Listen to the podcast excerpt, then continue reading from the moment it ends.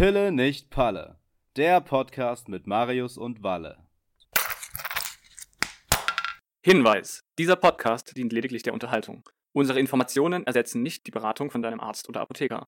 Wir raten von jeder Einnahme ohne ärztliche Konsultation ab. Folge 0. Cannabis. Lassen Apotheken bald Gras rüberwachsen?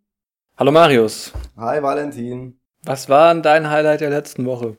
Letzte Woche, ich fand klasse, dass jetzt während der Ampel-Sondierungsgespräche alle auf einmal über die Legalisierung von Cannabis gesprochen haben. Karl Lauterbach hat zum Beispiel gesagt, dass er auf einmal für die Legalisierung von Cannabis ist, weil vermehrt Opiate in Cannabis gefunden wurde. Was sagst du dazu, Valentin? Also das BKA hat bisher noch kein Heroin auf Cannabis gefunden, höchstens synthetische Cannabinoide, aber Verunreinigungen sind ein zunehmendes Problem. Okay, vielleicht hat er das verwechselt, der Karl Lauterbach. Aber für, für uns ist es halt lustig, weil wir beide sind Apotheker und für uns ist die Cannabisabgabe über die Apotheke schon ein alter Hut. Wir, wir machen das quasi, wir machen das mit links. Ich meine, in der Apotheke, in der ich als letztes beschäftigt war, hatten wir auch einen ADHS-Patienten, der einen, sich einen Arzt gesucht hat, der ihn dann das Cannabis verordnet hat, weil er hat gesagt, es hilft ihm sehr gut, auch wenn es keine Krankenkasse bezahlt. Ähm, weiß er, aus der Apotheke kriegt er Cannabis mit einer guten Qualität und kriegt das dort von gut informiertem Personal und nicht vom Dealer um die Ecke, der noch chemische, fiese Drogen mit dabei hat. Ganz genau, also ich muss auch wöchentlich Cannabisblüten prüfen vor der Abgabe an bei mir eher Schmerzpatienten, denn seit 2017 dürfen Arzneimittel, ähm, deren Wirkung eben auf dem psychoaktiven Inhaltsstoff THC beruht, zulasten der Krankenkasse abgegeben werden. Äh, dazu wurde ein Gesetz äh, verabschiedet, das Cannabisgesetz.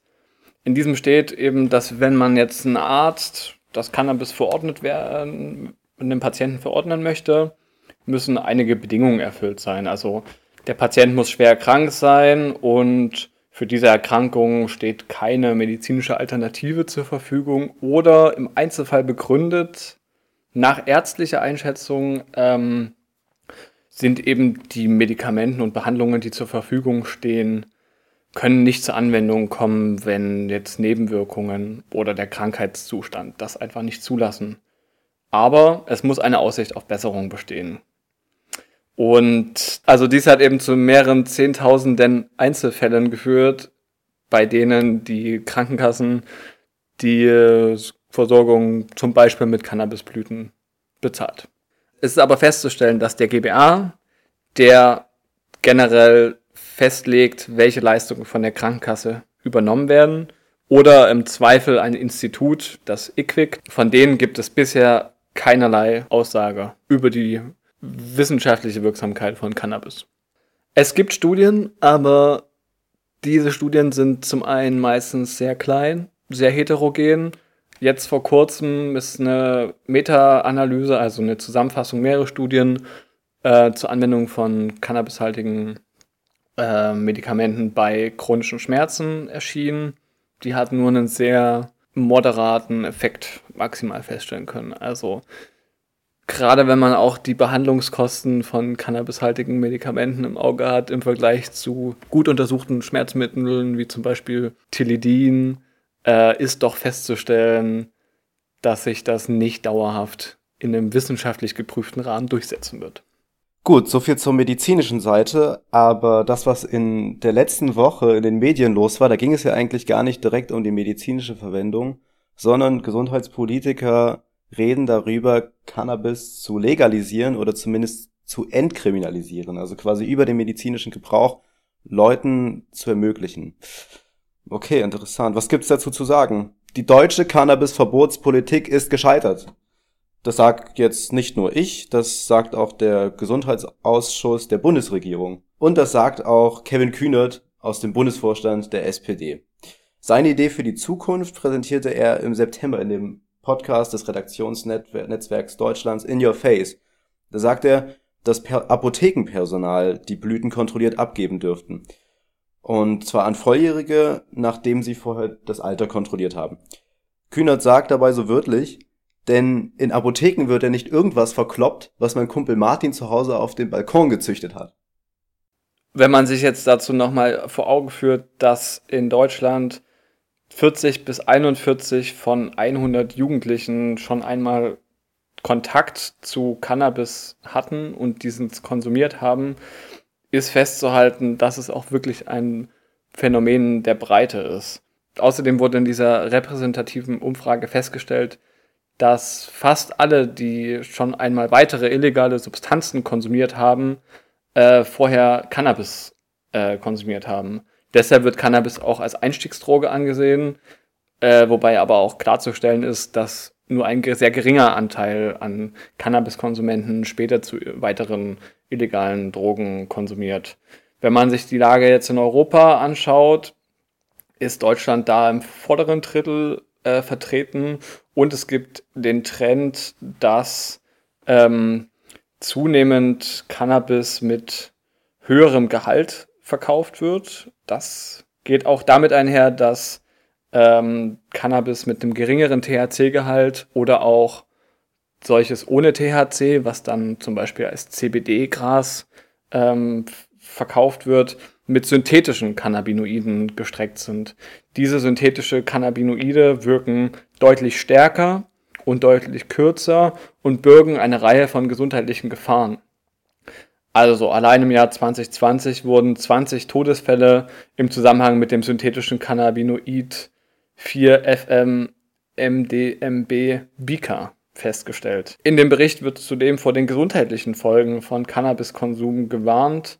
So nahm die Zahl äh, von Erstbehandlungen äh, nach Cannabiskonsum, also zum Beispiel Konzentrationsprobleme oder aber auch Psychosen, in den 24 Ländern, von denen Daten erhoben werden, um 45 Prozent in den letzten zehn Jahren zu.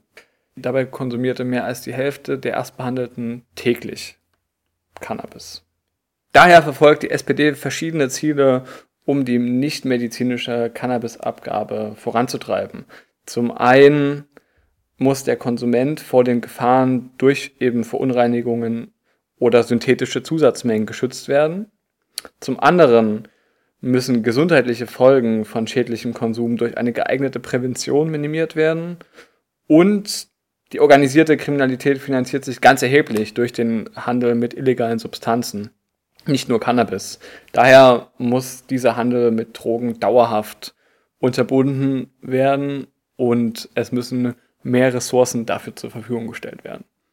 Okay, ähm, viele Ziele und ambitionierte Ziele der SPD, die jetzt die Koalition anführt. Dabei, wenn ich es richtig gesehen habe, gibt es zwei Optionen, die Legalisierung und die Entkriminalisierung. Ähm, was kann man dazu sagen, Valentin? Schauen wir uns zuerst doch mal die Entkriminalisierung am Beispiel von Portugal an. Also wenn man jetzt mal die gesundheitspolitische Brille für Konsumenten anstatt diese strafrechtliche Brille aufsetzt, dann äh, heißt das zwangsläufig, dass es primär um eine verstärkte Prävention geht, die in Portugal vorangetrieben wird. Äh, strafrechtlich bedeutsam ist jedoch, dass man für den Konsum oder das Mitführen von Cannabis und anderen illegalen Substanzen nicht strafrechtlich verfolgt wird, sondern es handelt sich dabei lediglich um eine Ordnungswidrigkeit. Man wird dann vor eine Kommission zur Abmahnung der Drogensucht geladen. Diese Kommission setzt sich zusammen aus einem Jurist, einem Sozialarbeiter und einer medizinischen Fachkraft. Und mit dieser Kommission analysiert man dann zusammen das Konsumverhalten und die Kommission erlässt dann unterstützende Erziehungsmaßnahmen im Bedarfsfall. Das können Bußgelder sein, der Entzug des Führerscheins, Sozialstunden, richtet sich dann aber auch eben danach, ob das jetzt wiederholte Vorgänge sind. Und seit der Entkriminalisierung im Jahr 2001 ähm, kommt es eben in Portugal zu, einer Rück, zu einem Rückgang der Sterberate im Zusammenhang mit Drogen. Das wird aber auch vor allen Dingen auf weitere Maßnahmen im Zusammenhang mit der Gesundheitsprävention gesehen und die Anzahl an Abmahnungen oder an Ordnungswidrigkeiten, die dann eben zu so einer Kommissionssitzung führt, die ist recht konstant. Und überwiegend aber sind das Fälle von Cannabis. Also geht es eben bei der Entkriminalisierung primär um ein gesundheitspolitisches Konzept und dabei eben darum, diese strafrechtliche Verfolgung, die ja auch in Deutschland eben zu einer ganzen Reihe an Arbeitsstunden in verschiedenen Kanzleien führt, zu minimieren. Aber die Grünen und die FDP fordern jetzt ja keine Entkriminalisierung, sondern eine Legalisierung, Marius. Was ist denn da jetzt sozusagen der Unterschied? Was steht denn da dann mehr auf dem Programm? Also die Legalisierung kennen wir zum Beispiel aus einigen Staaten der USA, zum Beispiel Maryland oder Oregon oder Kalifornien und auch aus Kanada. Das heißt, dort ist der Konsum von Cannabis im öffentlichen Raum legal. Es gibt dafür lizenzierte Abgabestellen, in denen man das Cannabis bekommen kann. Dazu hat sich vor wenigen Tagen, und zwar am 13. Oktober, der Suchtmediziner Professor Dr. Ulrich Preuß im Deutschlandfunk geäußert. Und er sagte, falls Cannabis legalisiert werden sollte, dann müsse man aus den Fehlern aus den USA und Kanada lernen, denn man habe die legale Abgabe dort dem freien Markt überlassen. Und diese lizenzierten Abgabestellen würden auch für ihre Produkte werben und das Ganze würde eben nicht, wie du gesagt hast, bei der Inkriminalisierung durch eine gesundheitspolitische Brille betrachtet werden, sondern eher durch eine Marktbrille. Und der Konsument wird wieder mit einer Substanz, die auch potenzielle Schäden hat, alleingelassen. Wir sind einer ähnlichen Meinung. Es braucht einfach eine neue, neue Wege, um Konsumenten gescheit vor den Gefahren zu schützen, ohne dass eine Bevormundung stattfindet, wie wir sie in den letzten Jahrzehnten durch die Kriminalisierung hatten. Die SPD explizit spricht sich jetzt dafür aus, erstmal Modellprojekte zu entwickeln und zu schauen, welche Modelle gut funktionieren. Dabei soll es quasi aber auch um eine Übergangszeit gehen, die der Polizei ermöglicht, ein Konzept zu entwickeln, wie sie jetzt eigentlich mit Cannabis umgehen soll. Wenn es jetzt zu diesen Modellprojekten kommt, da sind da ja spezielle Abgabeeinrichtungen vorgesehen. In Uruguay zum Beispiel gibt es ja aber auch schon Apotheken als spezielle Abgabevorrichtungen. 2017 titelte da die New York Times Neues Gesetz in Uruguay macht ApothekerInnen zu Dealern. Und in einem Interview mit der Taz erklärte eine uruguayische Ärztin, Cannabis in Apotheken zu Genusszwecken zu verkaufen sei so, als würde man dort Wein und Tabak anbieten. Sprich, da gibt es ein Missverhältnis zwischen unserem Auftrag, die Patienten mit Arzneimitteln zu versorgen, und äh, Genussmittel anzubieten. Auf der anderen Seite ist es aber ja auch so, dass wir zum Beispiel für die Abgabe mit Arzneimitteln zu einer Beratung verpflichtet sind. Wir sind dadurch, dass wir Medikamente abgeben, nicht primär vom Cannabisverkauf abhängig. In Bezug auf medizinisches Cannabis haben sich schon transparente und sichere Herkunftswege etabliert. Die Qualität von diesen Präparaten ist pharmazeutisch geprüft. Das ist anders, als wenn ich jetzt in so einen CBD-Laden in Berlin Mitte reinrenne und da steht drauf CBD circa 20%, THC unter 0,5%. Bei uns hat das alles ein Siegel und ein Prüfzertifikat und da steht ganz klar drauf, das kommt da und daher. Es ist nachvollziehbar, falls es Probleme mit der Qualität von Schaden geben sollte im Nachhinein, ist das einfach direkt auf Präparate zurückzuführen. Und von diesen Vertriebswegen und von diesen Strukturen kann man meiner Ansicht nach auch wirklich bei Cannabis profitieren. Und zum Beispiel in der Schweiz werden Apotheken ab 2022 Cannabis legal in Modellprojekten abgeben. Die Bezugsmenge wird dabei pro Kauf und pro Monat beschränkt und auch der Gehalt an THC. Gegenüber der NZZ sagte zum Beispiel die Schweizer Apothekerin Valeria Dora, die ist die Präsidentin des Apothekennetzes Zürich, dass nur Apotheken in der Lage sind, dafür zu sorgen, dass Kunden Cannabis in pharmazeutischer Qualität erhalten. Die Droge müsse dafür als Arzneimittel eingestuft werden, sagt sie, denn so wären die Inhaltsstoffe auf dem Beipackzettel klar zu deklarieren. Auch wird dadurch Werbung automatisch verboten. Außerdem ist das Personal fachlich hochqualifiziert, um etwa problematischen Konsum zu erkennen und einzudämmen. Wichtig sind aber vorab, sagt Dora, Schulung und Weiterbildung für die Apothekerinnen, die das abgeben. Wobei man nochmal einfügen muss, eine Abgabe von Cannabis als Arzneimittel stehen aber nach ganzen Reihe von Hürden im Weg. Also die Anforderungen an Arzneimittel sind geregelt im Arzneimittelgesetz und ein Arzneimittel muss Sicherheit, Unbedenklichkeit und Wirksamkeit nachweisen. Und speziell Punkt Wirksamkeit und Unbedenklichkeit sind natürlich jetzt bei einem Freizeitkonsum nicht gegeben. Das heißt, dass Cannabis für kulturelle, freizeitliche Zwecke in jedem Falle eine Sonderrolle einnehmen werden und deshalb aus unserer Sicht und zum Beispiel auch von einem Kommentar ähm, auf einen Artikel der DATS äh, angeregt wird, dass es kein Kontrahierungszwang, also keine Abgabepflicht von Cannabis für Apotheken gibt. Das heißt, Apotheken können Cannabis abgeben und nur Apotheken können Cannabis abgeben, aber sie sind nicht dazu verpflichtet. Also Apotheken kommen durchaus für die legale Abgabe in Frage. Und wir vermuten, wenn die SPD ihre Idee durchsetzt, erstmal mit Modellprojekten in die Legalisierung bzw. die Entkriminalisierung zu starten, dann werden wir auch bald legales Cannabis in der Apotheke sehen, frei verkäuflich. Ehrlich gesagt, ich setze mich primär für eine Entkriminalisierung ein, das eingebettet ist in ein umfangreiches Präventionsprogramm und eine umfangreiche dann auch Verfolgung von äh, kriminellen Vertriebs- und Versorgungswegen. Damit einhergehend würde ich aber trotzdem sicherstellen, dass Konsumenten ähm, zumindest jetzt für Cannabis einen sicheren Zugang zu eben auch einer guten Qualität und einer sicheren Anwendung erfahren müssen. Und dafür sehe ich die Apotheken geeignet mit ihren Versorgungsstrukturen, mit ihrer Beratungskompetenz und möchte mich dann aber auch dafür aussprechen, eben, dass es keine Markt, keine Marktregulierung gibt, also sprich auch, dass ich jetzt keine Apotheke öffnen kann, nur um Cannabis abzugeben.